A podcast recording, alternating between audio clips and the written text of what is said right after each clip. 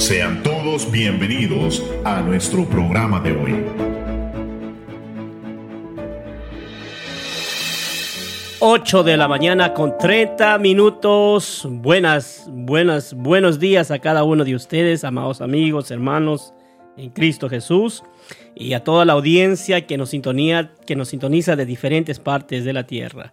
Esta mañana hermosa queremos comenzar con nuestro programa Verdades Eternas, pero sin antes enviando siempre los cordiales saludos a todos nuestros amigos, hermanos en Cristo, a los líderes de la Iglesia Restauración Resida, que vienen llevando un arduo trabajo, líderes de célula, supervisor de sector, supervisor de zona y también a nuestro pastor Jorge Peña. Aquí, hoy en esta mañana, estamos emocionados porque vamos a hacer algo maravilloso. Y sin antes quiero presentar, está con nosotros Jorge Martínez. Jorge, buenos días. Buenos días, Freddy, y buenos días a mi hermano Héctor y a toda aquella audiencia que a través de las ondas radiales de Aires nos escuchan y que ya están conectados en otros países del mundo. No se desconecten, estemos tratando temas muy importantes para, de conocimiento para nuestra vida. Amén. Gracias, Jorge. También está con nosotros Héctor Alfaro. Héctor, buenos días, hermano. Bienvenido. Buenos días, ah, hermano Freddy. Eh, buenos días, hermano Jorge. Es un gusto estar otra vez acompañándolos en una nueva, un nuevo programa. Amén. Y también allí nos acompaña hoy dirigiendo todos los sonidos María Lozano. Está desde la cabina ahí en, los controles. También cordiales saludos para Santiago Maravilla. Amén.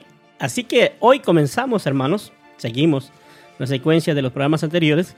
Y el día de hoy vamos a tratar algo muy, muy importante. ¿Se puede confiar en la historicidad del Antiguo Testamento?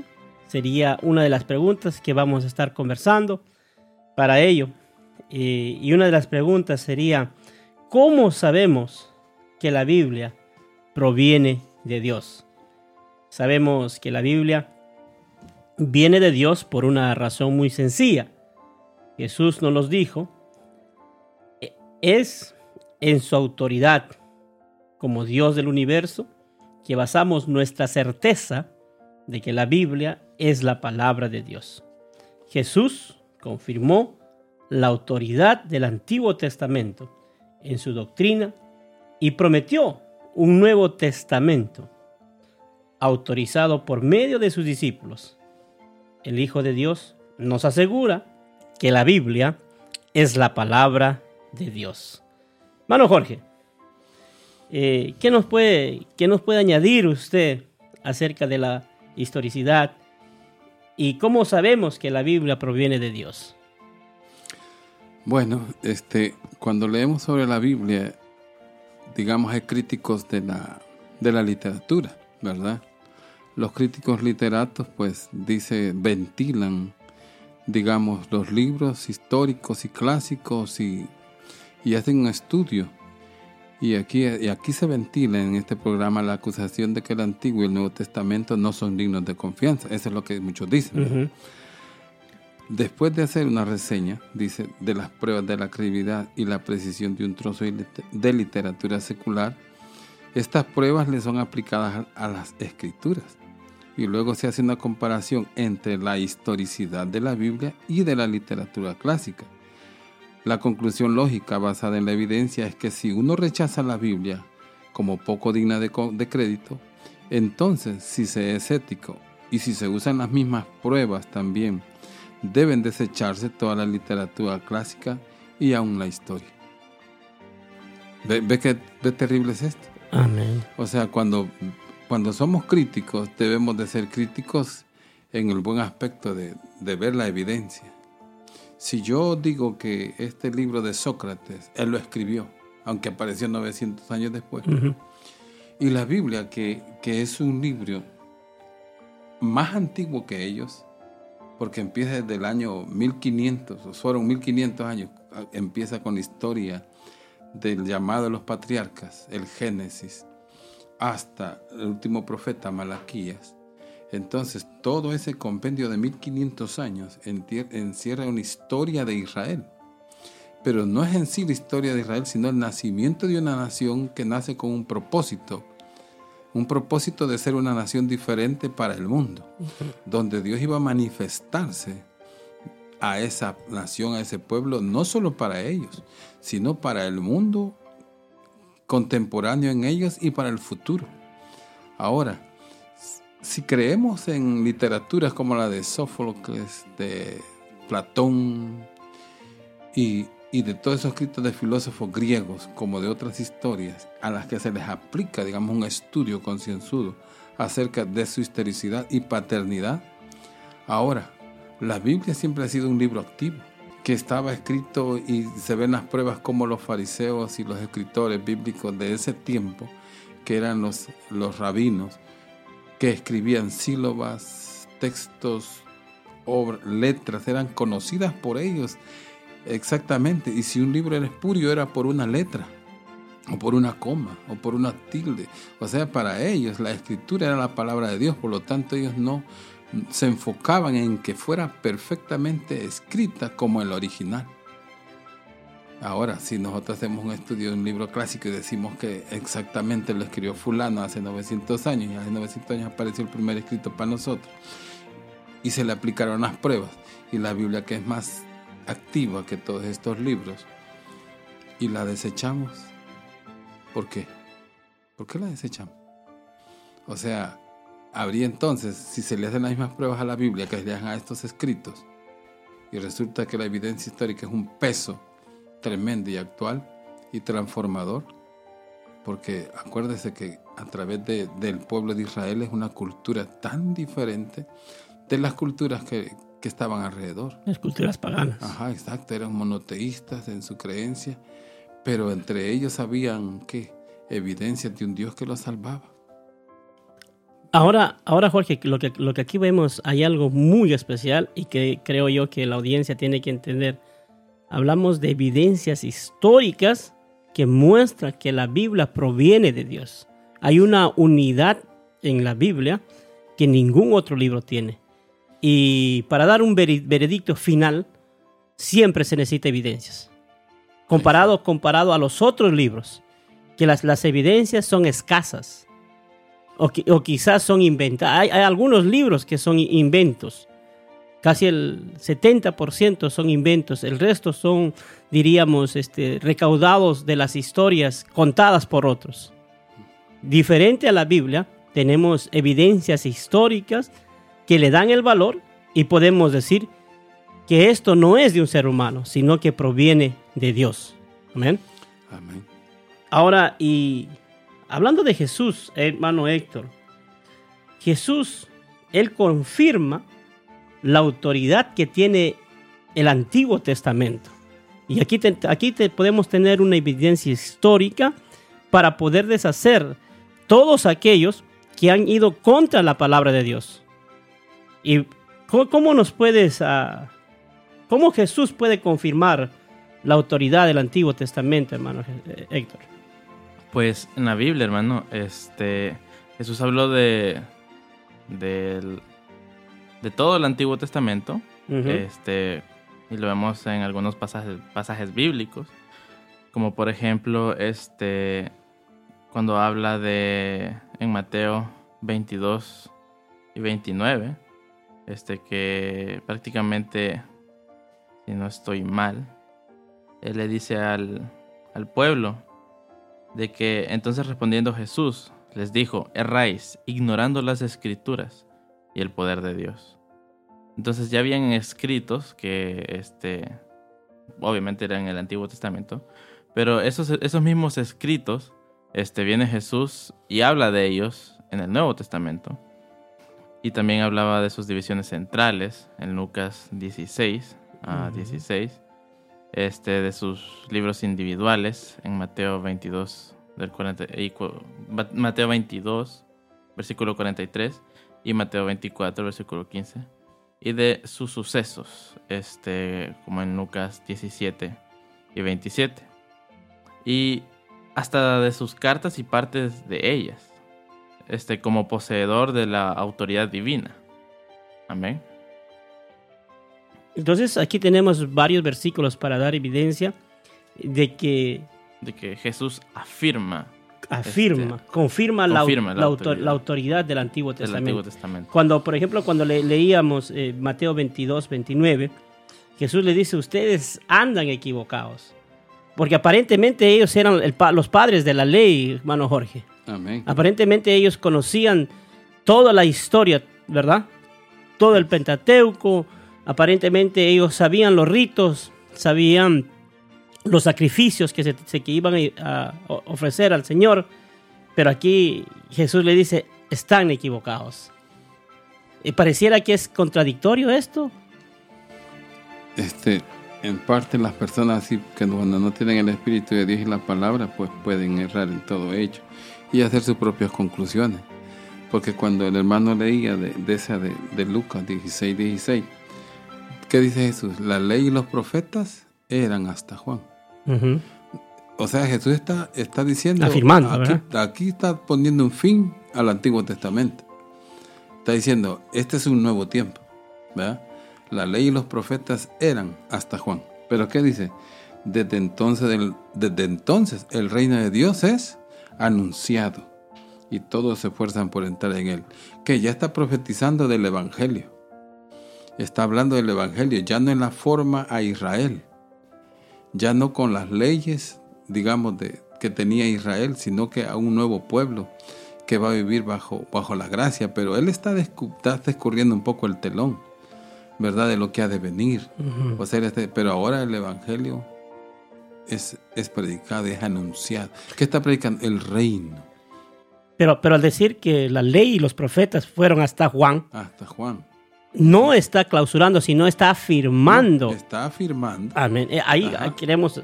está afirmando que, que toda la ley llegó, digamos, en los ritos, llega hasta ahí, pero todavía él está en la ley.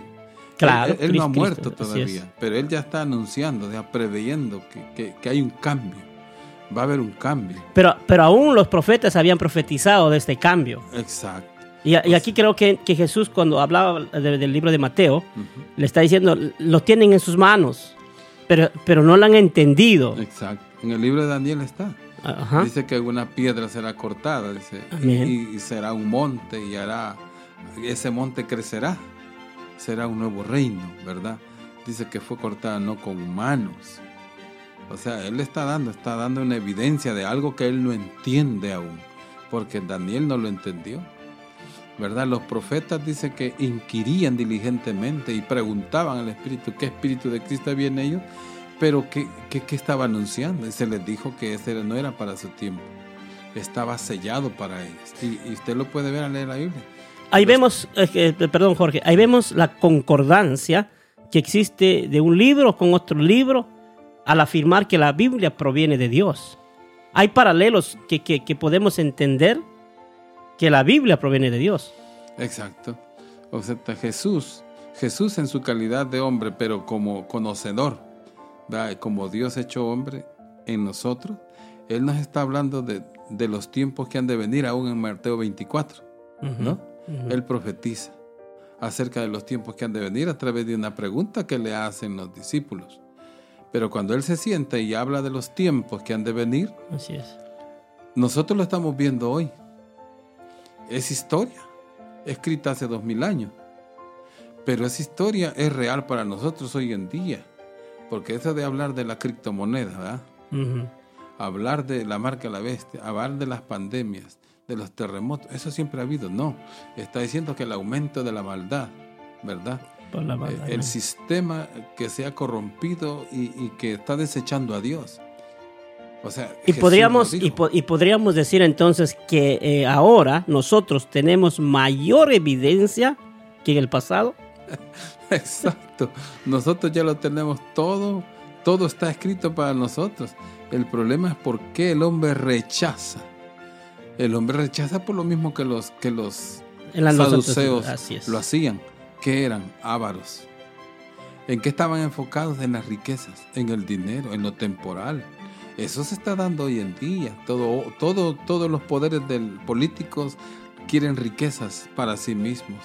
Se quiere, yo creo que se quiere formalizar un gobierno comunista donde el, pocos ricos y muchos pobres. Eh, nos vamos a una pausa, ¿qué les parece, hermanos?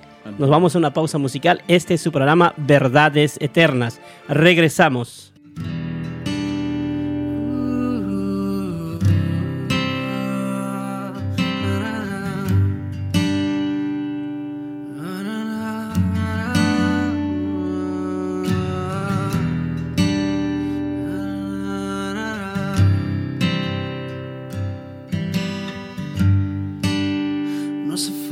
Falta más, ya no hay que buscar el camino a la verdad.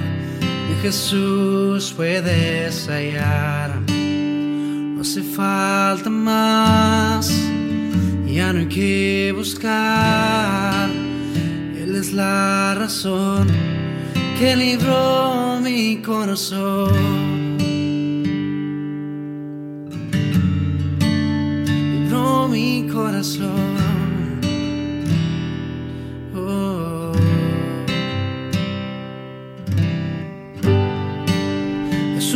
Suficiente para mí. No hace falta nada. Él está aquí. Me basta su gracia. Nada más. Solo en Jesús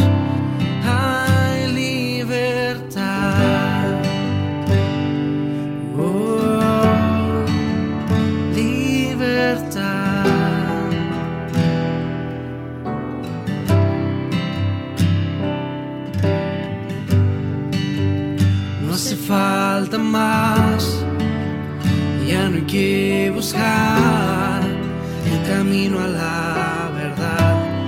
Jesús puedes hallar.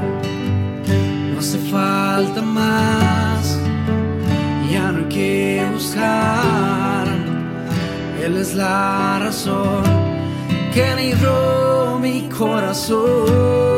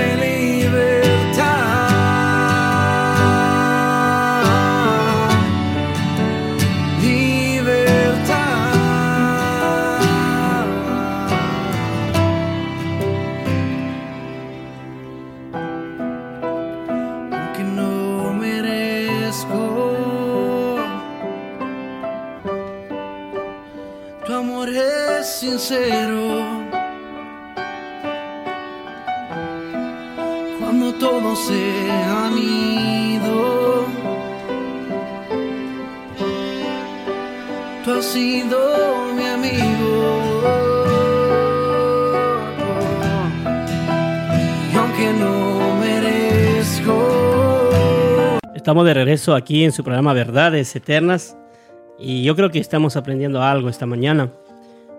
Hablábamos a cómo sabemos que la Biblia proviene de Dios y mi hermano Jorge nos hacía una breve reseña, unos pequeños ah, párrafos para recordar las evidencias históricas acerca que la Biblia proviene de Dios. También hablábamos de que Jesús confirmó la autoridad del Antiguo Testamento. Y ahora quería preguntarle a mi hermano Héctor, Héctor, ¿habrá algún esquema del argumento a favor de la Biblia? Amén. Este, el esquema en el que la Biblia este, tiene sus argumentos a favor es número, número uno, es la existencia de Dios. Prácticamente nuestra, nuestra creencia y ante cualquier otro argumento y ante cualquier otra este, posición, la raíz y la base de todo este, se posiciona en la existencia de Dios, porque este, prácticamente si Dios, oh, si prácticamente nuestra, en nuestra propia creencia no podemos probar la existencia de Dios, entonces prácticamente este, no tenemos nada a favor. Estamos predi- predicando en balde. Exacto. Entonces, la existencia de Dios es el argumento número uno a favor de la Biblia para darle credibilidad a la misma, porque esta misma se convierte en palabra del Dios que existe. Este también, el, el segundo sería el Nuevo Testamento, es un documento histórico confiable, porque dentro de la definición de historicidad, este, cabe el- la prueba de que algo, de, de un suceso que se puede comprobar históricamente, con evidencias. Entonces, la misma, el mismo Nuevo Testamento hace referencia de eventos que sucedieron en el pasado, este, y también de eventos que sucedieron durante su, durante su periodo de escritura. Entonces, el comprobar y, el confirmar de que el Nuevo Testamento da valor o da, da este, pruebas históricas de eventos eh, o de sucesos importantes en la historia, valga la redundancia, este, eso mismo le da este, validez al argumento de que el Nuevo, el Nuevo Testamento como libro es confiable. Es un, Es es un- libro histórico. Es un libro, Uno- his- ex- exacto, es un libro histórico. También, este, del número 3 serían los milagros son posibles. Este, recordemos también que nuestro Dios, eh, a, pesar de ser un Dios, de, un Dios de, de poder, un Dios de orden, también este, a lo largo de la existencia del, mismo Jesús en la tierra y a lo largo de todo el periodo donde este, grandes hombres de la Biblia hicieron milagros, la posibilidad de que existan los milagros, este, de- número uno, tiene que ser comprobada como un hecho. Amén. Porque si no fueran posibles los milagros, entonces la Biblia misma sería una mentira. Mm. Entonces, el comprobar de que los milagros son posibles es lo que le da también validez este, al argumento o, o- o puntos válidos a la Biblia, ya que esto, este- esta misma se convierte en un se convierte en una, en una verdad. Un argumento más para el esquema, ¿verdad? Exacto. También otro argumento sería de que los milagros confirman la declaración de Jesús como Dios.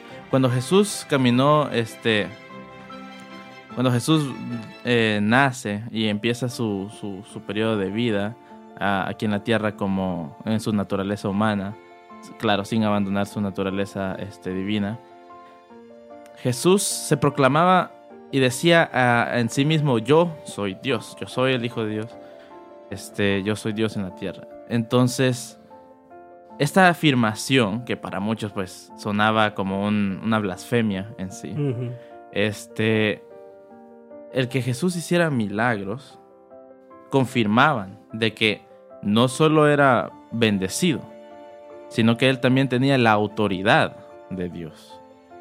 Entonces, porque cuando Jesús, lo voy a poner de esta forma, si una persona afirmaba de que era Dios, la creencia era de que esta persona pues eh, estaba blasfemando y pues podía ser este Apedrado. apedreado. Ya hay muchas cosas acá. entonces, pero de que esos milagros le den la autoridad a Jesús también para confirmarle a las personas de que Él es Dios, entonces para ellos se convertía en una verdad y para nosotros, este, también podemos, también podemos, este, eso se convierte en un argumento a favor de, a favor de la Biblia, porque la, la Biblia misma lo pone también a Él como Dios. Ahí vemos eh, la deidad de, de- de Cristo, ¿verdad? Exacto. La deidad de Cristo. Se hace efecto cuando Él estaba en la tierra. Así es. Amén. Además, él mismo anuncia que un nuevo consolador se le va a ser dado a los hombres.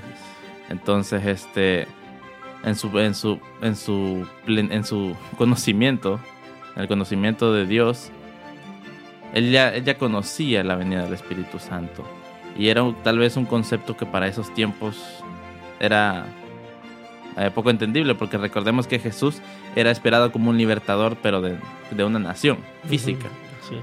Entonces ya el concepto de un, el Espíritu Santo, por ejemplo, del nuevo, del consolador que iba a ser dado a los hombres cuando Jesús este, ascendiera, era un concepto que yo me, yo me imagino que los discípulos no, no iban a comprender. Pero aún así, este, también se confirma de que Jesús era Dios porque tenía tal conocimiento.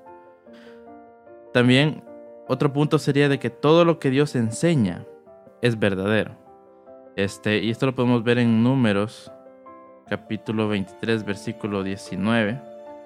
Este, que dice de la siguiente manera: Dios no es hombre para que mienta, ni hijo de hombre para que se arrepienta.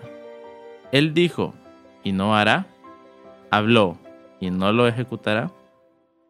Entonces, esto básicamente nos dice de que Dios todo lo que hace y Dios todo lo que dijo, lo hizo. Todo lo que le habló a los distintos hombres de la Biblia, este, así sucedió. Por ejemplo, ah, podemos ver ah, en, podremos ver como cuando este, Dios se le presentó a, a, Moisés y le dijo que prácticamente que liberara al pueblo. Entonces... Y, hay algo que él afirma, ¿no? Lo que nadie en la tierra pudo afirmar. Él mismo afirma que él es el camino, la verdad y la vida.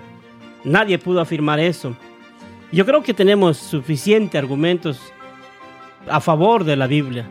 Podríamos armar un esquema diferente con estos argumentos para poder dejar por sentado que la Biblia proviene de Dios.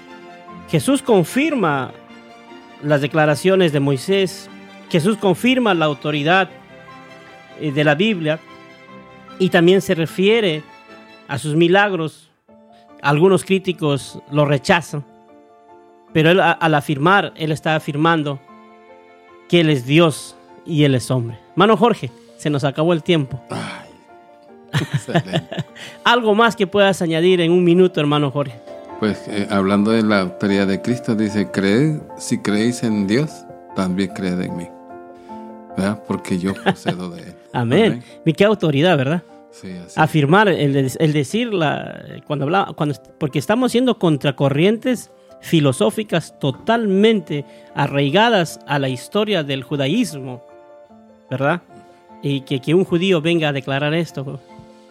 Qué tremendo. Se nos acabó el tiempo, hermanos. Eh, estuvo con ustedes su amigo y servidor Freddy Lozano. Mi hermano Héctor, puede despedirte unos segundos. Este, muchas gracias hermanos por estar escuchando este programa, muchas gracias por tenerme. Este, recordemos de que el conocimiento no es malo, este, pero también hay que ser sabios al momento de eh, estudiar la palabra. Amén, hermano Jorge, se nos acaba el tiempo. Dios bendiga pues a todos los que nos han estado escuchando y ha sido un placer poder ser de ayuda en su crecimiento espiritual. Amén, hermanos. Este ha sido su programa Verdades Eternas del Ministerio Apologética de la Iglesia Restauración Resida. No deje de escuchar los lunes a las 8 y 30 de la mañana y los días viernes el replis 8 y 30 de la mañana. Nos vemos hasta la próxima y gracias por su sintonía. Bendiciones. Gracias por escucharnos. Te invitamos a nuestro próximo programa.